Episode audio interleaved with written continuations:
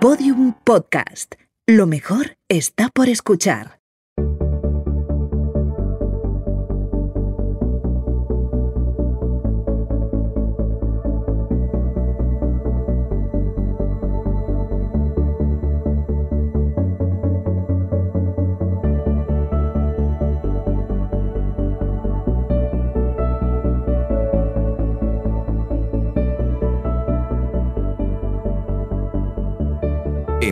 Primera persona. Un espacio para analizar el periodismo iberoamericano a través de las voces de periodistas ampliamente reconocidas por su excelencia, liderazgo y aportes a los géneros en los que se desempeñan. Presentado por Pepa Bueno.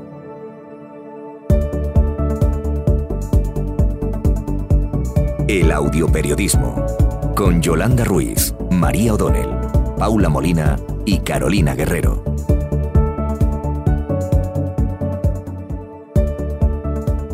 La radio ha sido y es la voz de la memoria. Muchos de los acontecimientos de nuestra historia forman parte del imaginario colectivo a través de la voz del periodista que nos lo contó. Esto es gracias a su vocación de informar con profundidad, pero sin renunciar a la inmediatez. Y es gracias también al objetivo irrenunciable de acompañar, acompañar la soledad y acompañar los momentos históricos de las sociedades a las que se dirige. En este episodio vamos a charlar con cuatro mujeres cuatro mujeres que son referentes y que han roto techos de cristal en el periodismo y en concreto en el mundo de la radio y del audioperiodismo. Yolanda Ruiz, una de las periodistas más respetadas de Colombia. Ha sido la primera mujer en la historia del periodismo de ese país en ocupar el cargo de directora de servicios informativos en las dos cadenas de radio más importantes de Colombia, Caracol y RCN Radio. En esta última trabaja actualmente. Ha investigado el conflicto armado y el narco y apenas tenía 24 años cuando consiguió entrevistar al más buscado, a Pablo Escobar. Después de tres décadas de ejercicio del periodismo, decidió plasmar sus experiencias en un libro, En el filo de la navaja. Se publicó el año pasado. Yolanda, hola. Hola, ¿qué tal? Un gusto estar con ustedes. María O'Donnell, argentina, periodista a caballo entre la prensa escrita, la radio y la televisión. Trabajó en Página 12 y fue corresponsal en Washington del diario La Nación. En la radio ha sido la primera mujer en hacerse cargo de la mañana informativa en la emisora Radio Metro. Presenta también un programa de entrevistas en la cadena de televisión Net TV. En el año 2017 fue elegida una de las 10 periodistas más importantes de Argentina. María, saludos. Un gusto estar con ustedes, saludos. Esta pandemia ha consolidado, si no estaba consolidado ya, un nuevo formato de audio, el podcast, el formato del escúchalo cuando quieras, a la carta, que implica un periodismo que no se rige por las señales horarias ni por la prisa y que permite ahondar en historias más allá de lo que marca la agenda informativa. Un dato. Durante el confinamiento, el consumo de podcast ha aumentado un 25% en todo el mundo, según un estudio de VoxNet.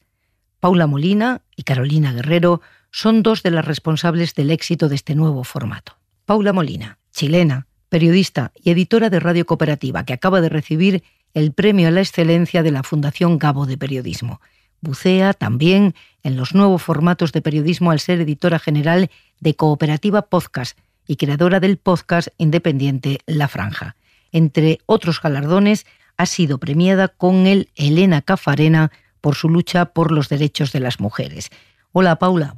Saludos desde Santiago de Chile, un gusto estar contigo y con todas en este panel. Carolina Guerrero, colombiana residente en Nueva York, fundadora de Radio Ambulante.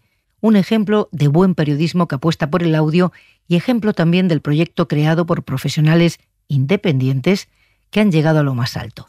Carolina Guerrero ha recibido, entre otros, el premio Gabriel García Márquez a la innovación.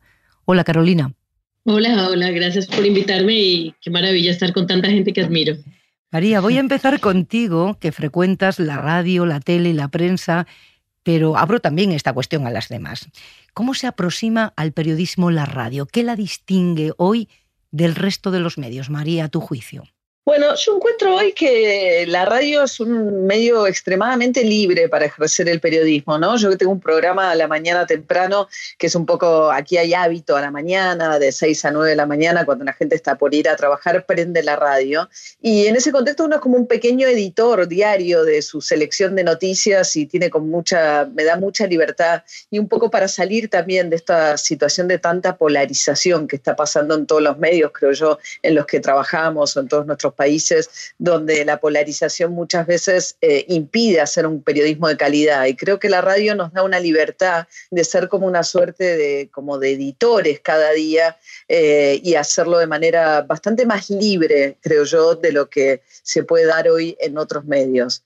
Sabes, María, que yo hacía la mañana de la radio aquí en la cadena Ser también hasta hace dos años. Y a eso que tú describes le llamaba, nosotros ponemos la autopista por la que luego circula la información todo el día. Así que tenemos la responsabilidad de elegir qué queremos que sea noticia, no solo lo que manda la polarización, ¿no?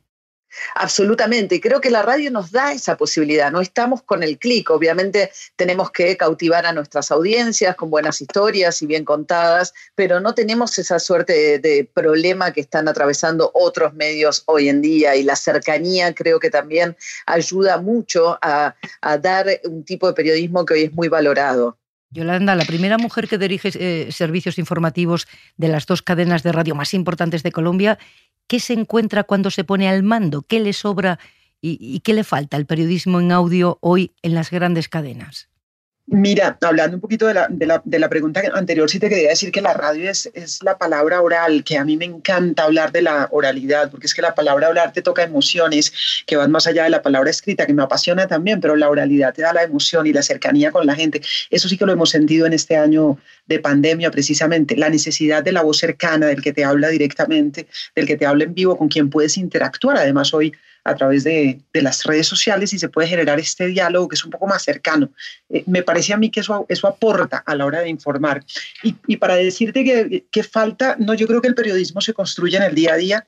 El periodismo tiene una esencia que permanece, eh, que va allí, que va constante, eh, pero se tiene que ir transformando para lo que se va requiriendo en términos de nuevas tecnologías, pero también en términos de las necesidades informativas de la gente. Vuelvo al tema de la pandemia que nos obligó a reinventarnos a, mirar qué, qué, qué, podemos informar en esto que, que, fue tan absolutamente distinto para todos y cómo podíamos estar a la altura de lo que estaba necesitando la gente. Me parece que hay que reinventarse todo el tiempo, hay que construir sobre lo construido y en esto nunca acabamos de aprender. Me parece que esa es una fórmula clave y yo lo sentí tanto cuando estuve en Caracol como ahora que estoy en RCN 35 años haciendo periodismo y todos los días nos levantamos a aprender alguna cosa distinta. Creo que tener la mente abierta, no acabar de sorprendernos, eh, nos ayuda a entender un poco más. Así que libertad, una mente abierta. Nosotros eh, solemos decir, yo suelo decir que en febrero de este año con la pandemia tiré a la basura mi agenda informativa, tiré a la basura mi agenda de teléfonos porque no me servía casi nada de lo que tenía para enfrentarme a ese fenómeno nuevo desde nuestro programa de radio. Y quienes, eh, eh, Paula, quienes combinan la radio convencional con el podcast como tú, ¿qué te permite el podcast que no permite la radio convencional y viceversa? Yo creo que lo que, mm, lo que tengo, aquello de lo que disfruto es del audio en todas sus posibilidades. Y creo que es lo mismo que mm, hacemos cada una de las que están de las que estamos acá. Eh, yo recuerdo que en esta conversación siempre respecto a la radio, yo hago 20 años de radio en vivo de lunes a viernes, programas en la mañana y programas en la tarde. Y, mm, y cuando pensaba en el futuro de la radio, eh, en conversaciones eh, con personas que sabían mucho, me decían necesitamos algo eh, el futuro va a ser de medios rápidos, precisos, que reaccionen en tiempo real, que estén en todas partes, que estén gratis, que sean directos. Y yo como, ya conozco eso, se llama radio.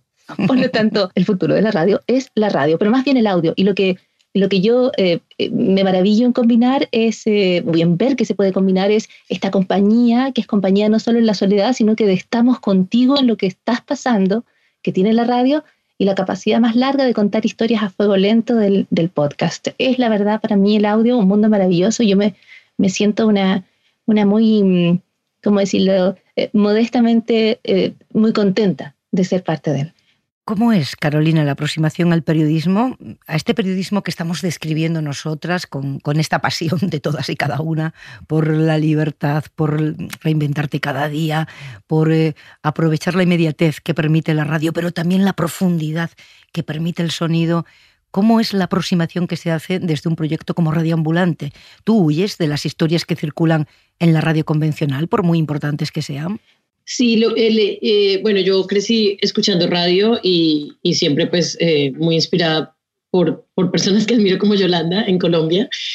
Creo que, eh, lo que lo que tratamos de hacer desde Radio Ambulante es un poquito ese, ese cocinado lento que, que escribe Paula, pero es yo creo que una combinación entre algo muy creativo y motivante, en el sentido que puedes romper una cantidad de reglas, como de no tienes que estar como atado a un horario específico, a una duración específica o a un lugar específico. Ya con la tecnología puedes reportar desde diferentes partes del mundo y de Latinoamérica, pero también requiere una responsabilidad. Yo creo que nuestra aproximación es eh, tratar de que sea muy bien narrado para que la gente se enganche y conozca las vidas de otras personas. Nuestro periodismo es narrativo y, personal, digamos. Eh, pero también esa combinación de rigor eh, y ese llamado siempre a, recordar pues, la ética y, y que tiene que, lo más importante es servir a las comunidades que, de las que contamos las historias, pero también asegurarnos que, que, los oyentes pueden confiar en que estamos tratando de hacer una investigación seria y, y rigurosa. Y lo único es que sale algo muy bien contado que, que nos permite darle una dimensión adicional a, la, a las historias, ¿no? Siempre que escucho a periodistas como Carolina, como Paula, que están ahí investigando el futuro, me pregunto, Yolanda, cómo debemos vivirlo nosotros desde la radio convencional. La irrupción de los nuevos formatos, de las nuevas eh, narrativas, ¿es un complemento a lo que hacemos nosotras o es la competencia? Yo divido siempre mucho entre el fondo y la forma. Me parece que lo que tenemos que batallar los periodistas es para mantener esa esencia que tiene por dentro el oficio, eh, que significa investigar bien, decantar, contrastar fuentes, dar contexto, todos estos elementos del buen periodismo, mantenerlos. ¿En qué formatos? Pues en los formatos que vayan llegando. Para mí es un total complemento toda la era digital con lo que hacemos en la radio. También creo que la competencia ha cambiado, es decir, que la gente se está informando de maneras distintas y allí tenemos que estar. En dónde están los oyentes que quieren escuchar los contenidos que tenemos, pues ahí tenemos que estar. Los, los, tenemos al aire muy bien, pero alguien se perdió algo, lo puede tener después. Y me parece que podemos tener allí una oportunidad. Pero sí hablo mucho de mantener la esencia del oficio, porque el temor que a mí me genera es el que algunos periodistas puedan caer en, en esa dictadura del clic, en estar buscando likes, en estar buscando me gusta y perder un poquitico la esencia de lo que hace el buen periodismo. Eh, ese, ese periodismo que decanta, ese periodismo que entiende. En un mar de incertidumbre que es hoy Internet es cuando más se requiere el buen periodismo que ayude a decantar y a entender. Hacer buen periodismo en la radio o en cualquier medio, apoyarnos en las redes, estar ahí definitivamente, pero haciendo lo que nos corresponde hacer. Yo creo que esa es, eh, esa es la fórmula para mí. Sí, creo que la radio tiene, digamos, por un lado, ¿no? Eh, parecía el más viejo de los medios de comunicación y creo que el tema de la portabilidad y los, los móviles y demás hizo que fuese un canal bastante fácil eh, para, para que la radio se potenciara con esta posibilidad que tenemos ahora que mencionaban, ¿no? O sea, de hacer podcast de hacer cosas que perduren en el tiempo y que no se pierda el, el momento en la radio y ya. Y hay otra cosa que a mí me gusta mucho la radio, que tiene que ver con la oralidad, que comentábamos antes también, que es, creo que el reportaje en la radio es un género fantástico, porque eh, esa posibilidad de las inflexiones, los silencios, las tensiones, con, con, a partir de un único sentido, como es el oído, creo que le da a los reportajes una, como unas texturas que es difícil de alcanzar en cualquier otro medio. O sea, una entrevista, pregunta-respuesta en medios gráficos a mí siempre se me hace un poco tediosa, eh, si no está como redactada. En la televisión siempre por ahí uno se detiene en otras cuestiones, pero a mí me gusta mucho el género de, bueno, y también por lo que hago, ¿no? El vivo de la mañana, el reportaje a la mañana me resulta muy fascinante. Me gustaría saber eh, el punto de vista de, Carolina sobre esto que decimos, ¿no? Que la radio convencional es... Em, capaz de, asumir todos los nuevos formatos, de, sumarse a la modernidad, de no cerrarse a nada. ¿Tu punto de vista, Carolina, sobre esto? Yo soy una oyente de radio y de noticias, eh, entonces obviamente yo, pienso que la radio tiene que permanecer creo que, digamos, yo, yo, no, yo soy la única tal vez en este grupo que no es locutora, como se nota, y que no estoy en un programa, yo estoy en la parte de emprendimiento y, y y creo que lo que tiene la radio, lo que necesita la radio convencional, las emisoras, es un poco lo que decían ahora, lo que decía Yolanda también, que es hacer un complemento entre, lo, entre la posibilidad de, de escuchar en vivo y la posibilidad de escuchar después, pero también innovar en modelos de negocio que permitan esa sostenibilidad. Es muy importante traer estas nuevas voces eh, a la radio que están frescas, pero también combinada con la experiencia de estos periodistas que han estado ahí por generaciones y que finalmente nosotros, todos los oyentes, confiamos en ellos. Y es muy importante esa confianza con el periodismo y con las, con las noticias para informarte. Entonces, es un vínculo que, que realmente debería, debería ser como eh, recíproco. Deberíamos siempre estar con radio convencional y radio y radio digital, por lo menos ese es mi consejo, pero con, con innovaciones, modelos de negocio y sostenibilidad. Paula, ¿sabes qué, suelo decir cuando me dicen, es que la radio se parece mucho a Internet? Yo digo siempre, pero sí, la radio estaba antes. Exactamente. Nosotros estábamos aquí ya haciendo lo de la bidireccionalidad, la inmediate, la profundidad, ya estábamos ahí. Exactamente, estábamos ahí en lo inmediato y estábamos ahí en eh, la interacción con el público. Yo creo que lo, lo, lo sabemos todas, ¿no? Tú dices algo en la radio y si el público lo considera injusto, impreciso, desinformado, te va a llamar inmediatamente. Y a mí, esa, mm, cada vez que, suena el teléfono en cooperativa, cuando yo estoy al aire desde el estudio, en los tiempos prepandemia, por supuesto, me emocionaba de escuchar el, el ring del teléfono porque significaba o te confirma que hay alguien allá afuera que te está escuchando. Eh, yo sé que nosotros hablamos y hablamos eh, desde las radios o en el podcast, confiamos en que hay una audiencia y sabemos que hay una audiencia, pero cuando esa audiencia te llama, te conecta, te habla, a mí me parece que eso todavía es como el mago muestra el truco. Em, yo creo que en todas las radios, y nos pasó en cooperativa, están todos los recursos para, para trabajar en la, en la innovación continua que requiere la misma operación radial, pero también radiofónica pero también el podcast. Nosotros, por lo menos en cooperativa, nos encontramos que había todos los radiocontroladores, reporteros, voces, locutores, en marketing, en el departamento comercial, todos querían eh, acercarse a, un formato que ya no es tan nuevo, pero que, mm, pero que todavía está eh, construyendo su lugar, que es, el, que es el podcast. Así que la radio tiene todos los recursos para estar en, en todas partes y también en este nuevo, en este nuevo ámbito. Tengo mucho interés en conocer vuestra experiencia sobre un asunto que a mí me preocupa particularmente en este momento. ¿Cómo llevarle la contraria a los que te siguen porque el periodismo no ha venido a contentar, sino más bien a incomodar? Me preocupa mucho que el clima de polarización al que os habéis referido, en este clima de polarización los periodistas sucumban a la tentación de buscar el aplauso fácil de las redes o sucumban al miedo y eviten contar determinadas cosas para evitar a su vez el linchamiento. La radio, el audio, son medios muy calientes, muy inmediatos, son fáciles víctimas de las dos cosas, de, del aplauso y el linchamiento, porque efectivamente tenemos el feedback eh, de, forma, de forma inmediata. ¿Os preocupa esta cuestión? Sí, a mí me preocupa muchísimo, eh, muchísimo. Es como una tentación de la demagogia, ¿no?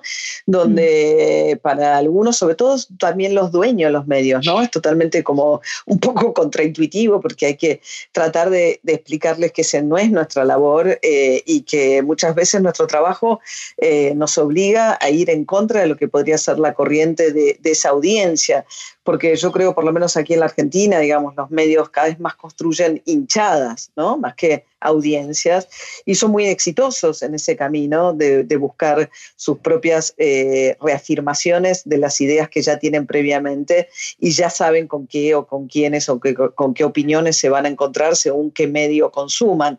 Y eso es todo lo que el periodismo no debe ser y para nosotros me parece que es un ejercicio muy complicado porque es un ejercicio que, significa construcciones de confianza con la audiencia que requieren más tiempo, que requieren eh, estar basadas mucho más en la credibilidad que en, la audiencia de un hecho en particular. Entonces creo que, por lo menos para mí, es uno de los grandes desafíos en, en Argentina, por lo menos yo ahora estoy trabajando en FM y la FM tiene audiencias como mucho menos polarizadas que lo que pasa por ahí en la, audiencia de, AM o en audiencias que es por ahí de mayor, eh, grupos de gente de de más edad, ¿no?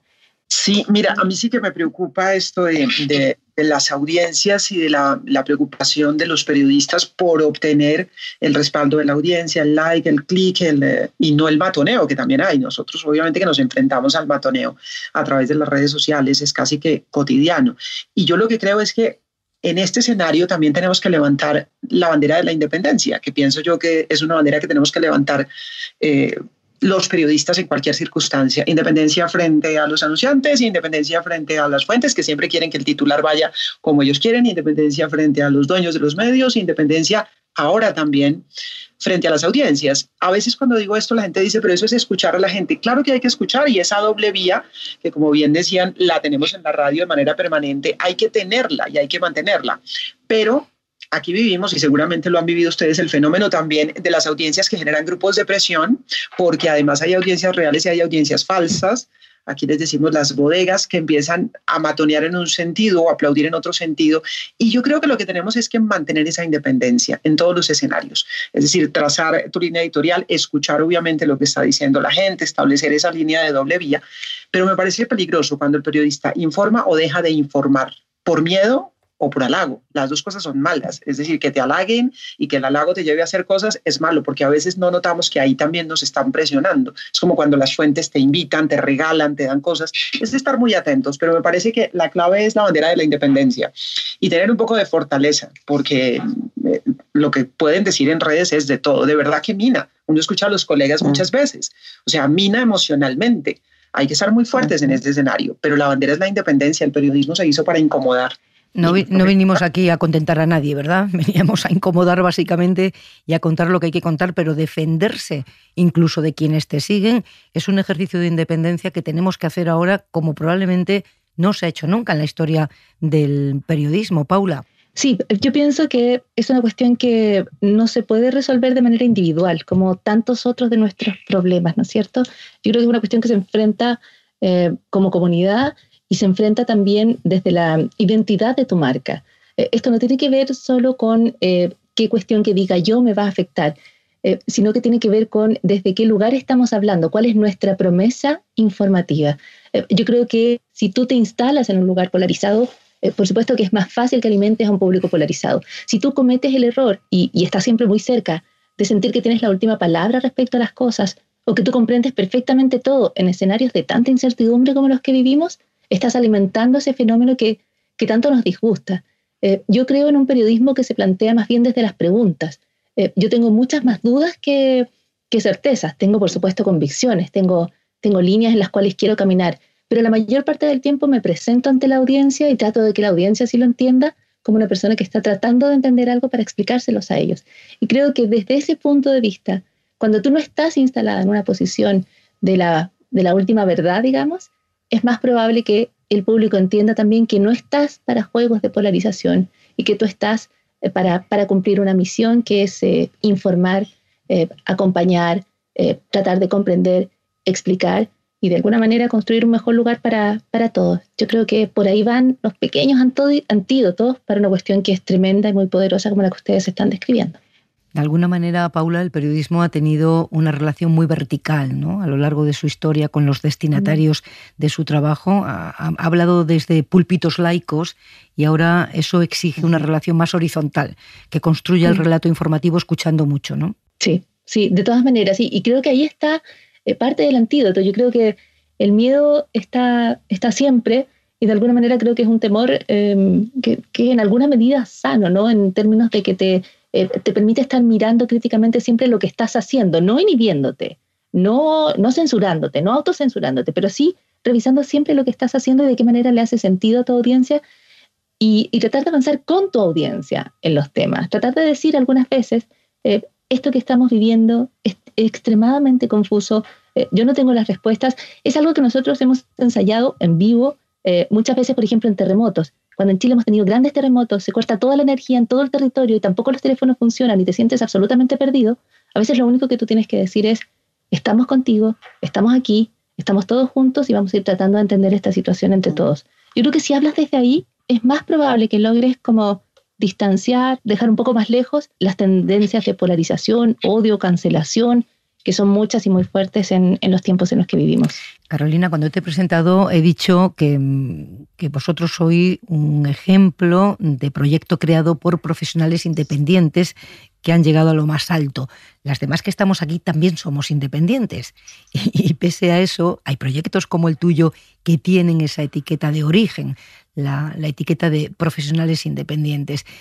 ¿Cómo, eh, ¿Cómo se entrena el músculo de la independencia cuando se trabaja en proyectos como el vuestro? Creo que estamos en una, Radio Ambulante está en una posición, digamos, muy conveniente, porque por un lado la empresa fue fundada en Estados Unidos, entonces somos como un podcast norteamericano que es en español y cubre Latinoamérica, pero por otro lado somos un podcast latinoamericano que, que tiene una sede en Estados Unidos. Entonces, eh, lo que me he dado cuenta con la experiencia es que recibimos muchas historias y propuestas de historias eh, de países donde nos dicen claramente es que yo no puedo publicar esta historia acá, por riesgo, por peligro o algo así. Nosotros no solo cubrimos historias, digamos, difíciles también, cubrimos toda la experiencia humana, pero creo que eh, a nosotros nos funciona muy bien garantizar que los recursos son una combinación de diferentes fuentes, incluyendo la audiencia, incluyendo unas becas de, de, fundaciones eh, y unos contratos. Entonces, así no tenemos, digamos, que depender ni de patrocinadores ni de una empresa más grande para poder sostenernos y, y nuestra línea editorial siempre está como intacta, ¿no? Es, es, como el objetivo es no depender de nadie grande, sino que las decisiones y la gobernancia de la, de la organización es un medio completamente independiente. Eso creo que es lo que he aprendido con, con la independencia y, y, con llegar a, llevar a esta, este proyecto a que sea sostenible. Em, quería añadir un puntico sobre lo, lo, anterior que mencionaste, sobre, sobre la polarización, antes de que, pues, para complementar, estoy de acuerdo con todo lo que las colegas dijeron, pero creo que una de las cosas que, importantes que puede hacer un podcast como esto, y también hablando de independencia, es buscar llegarle a audiencias mucho más jóvenes.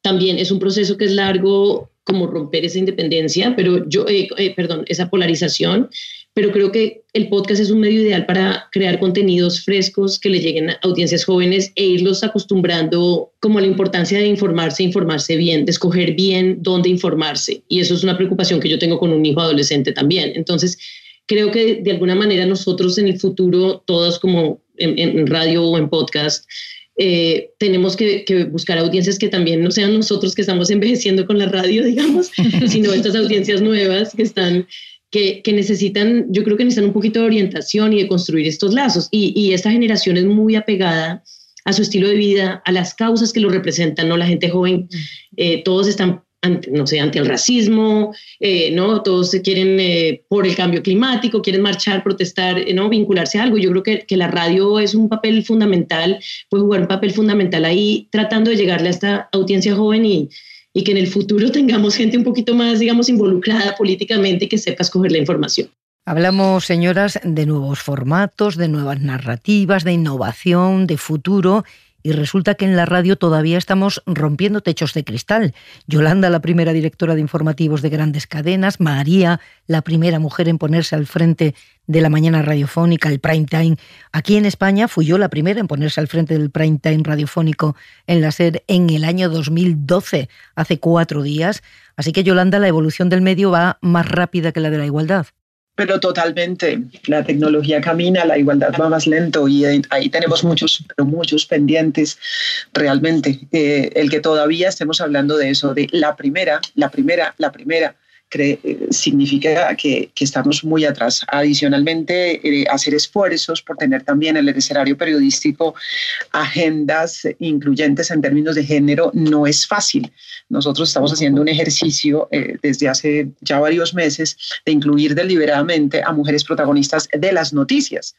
Y nos hemos dado cuenta que el porcentaje que tenemos de protagonistas de la información es muy bajo si hablamos en términos de género. Ahí tenemos unos pendientes muy grandes y una tarea inmensa por hacer, porque toca ir rompiendo caminos, rompiendo caminos. Cuando empezamos a hacer el ejercicio, nos dimos cuenta de que eh, inconscientemente, lo digo, inconscientemente, estábamos buscando permanentemente a hombres que opinaran sobre los distintos temas. Cuando había un dato importante, por decir alguna información económica sobre la inflación o qué estaba pasando con la economía en el mundo, pensábamos inmediatamente, busquemos un analista económico que nos ayude a entender esta noticia. Y luego empezamos a pensar ya en busquemos a una mujer analista que también las hay. Pero hay un montón de, de taras que hemos ido descubriendo allí. De modo que como periodistas vamos rompiendo, pero también nos corresponde como periodistas abrir camino y abrir espacios y abrir micrófono para una cantidad de mujeres que son protagonistas de las noticias y que no aparecen como debieran aparecer en las noticias. Nosotros lo descubrimos de la mano de las deportistas. Ahí fue que empezamos a mirar.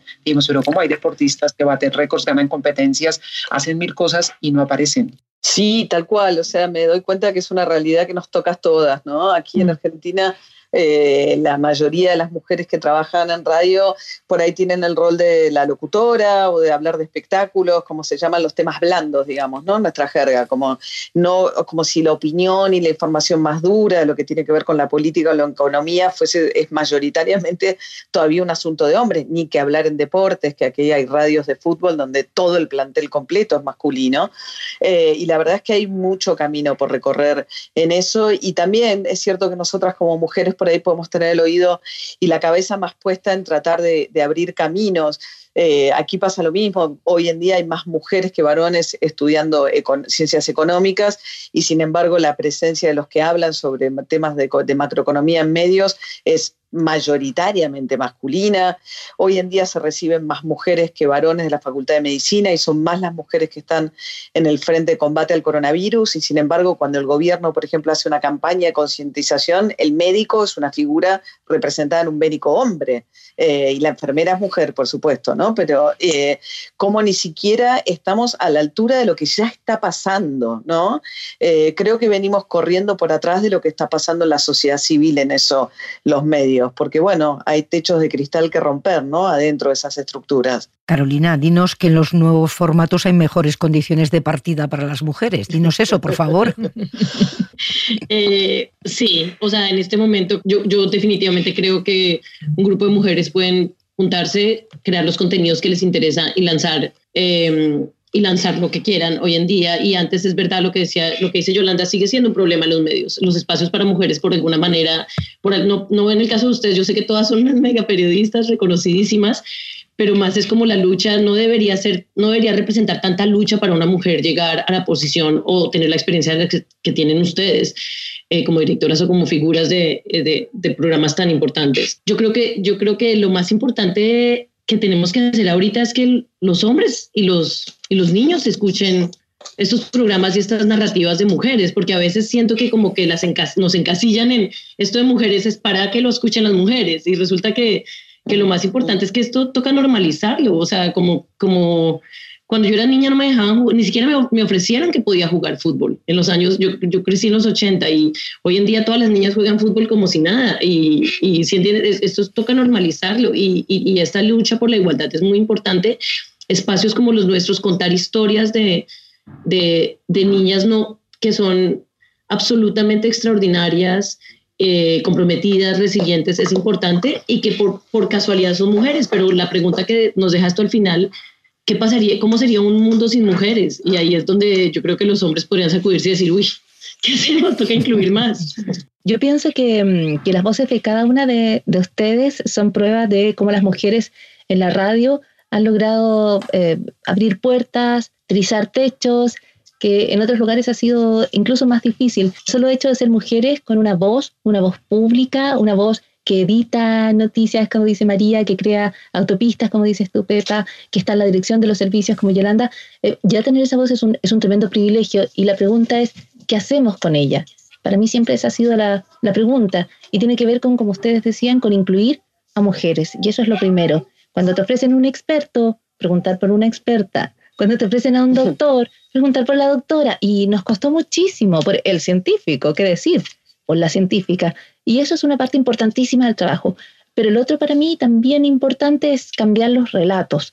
En, en Chile durante mucho tiempo y a lo mejor también en, en, sus países, los femicidios eran crímenes pasionales, la mató por amor, la mató por celos, ella, ella, ella, ella la engañaba.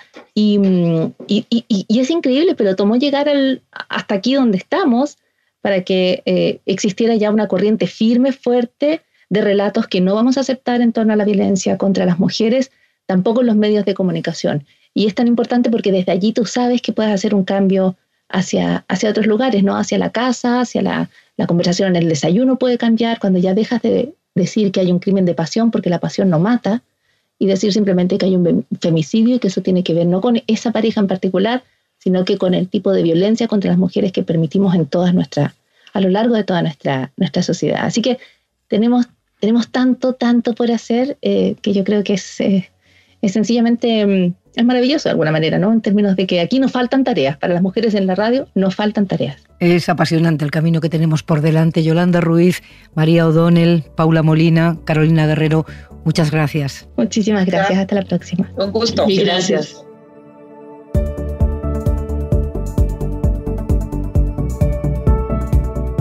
En primera persona es un podcast de la Fundación Gabo en alianza con Google News Initiative producido por Podium Podcast. Presentado por Pepa Bueno. Realización sonora Vicente Zamora. Guión y dirección Inés Vila.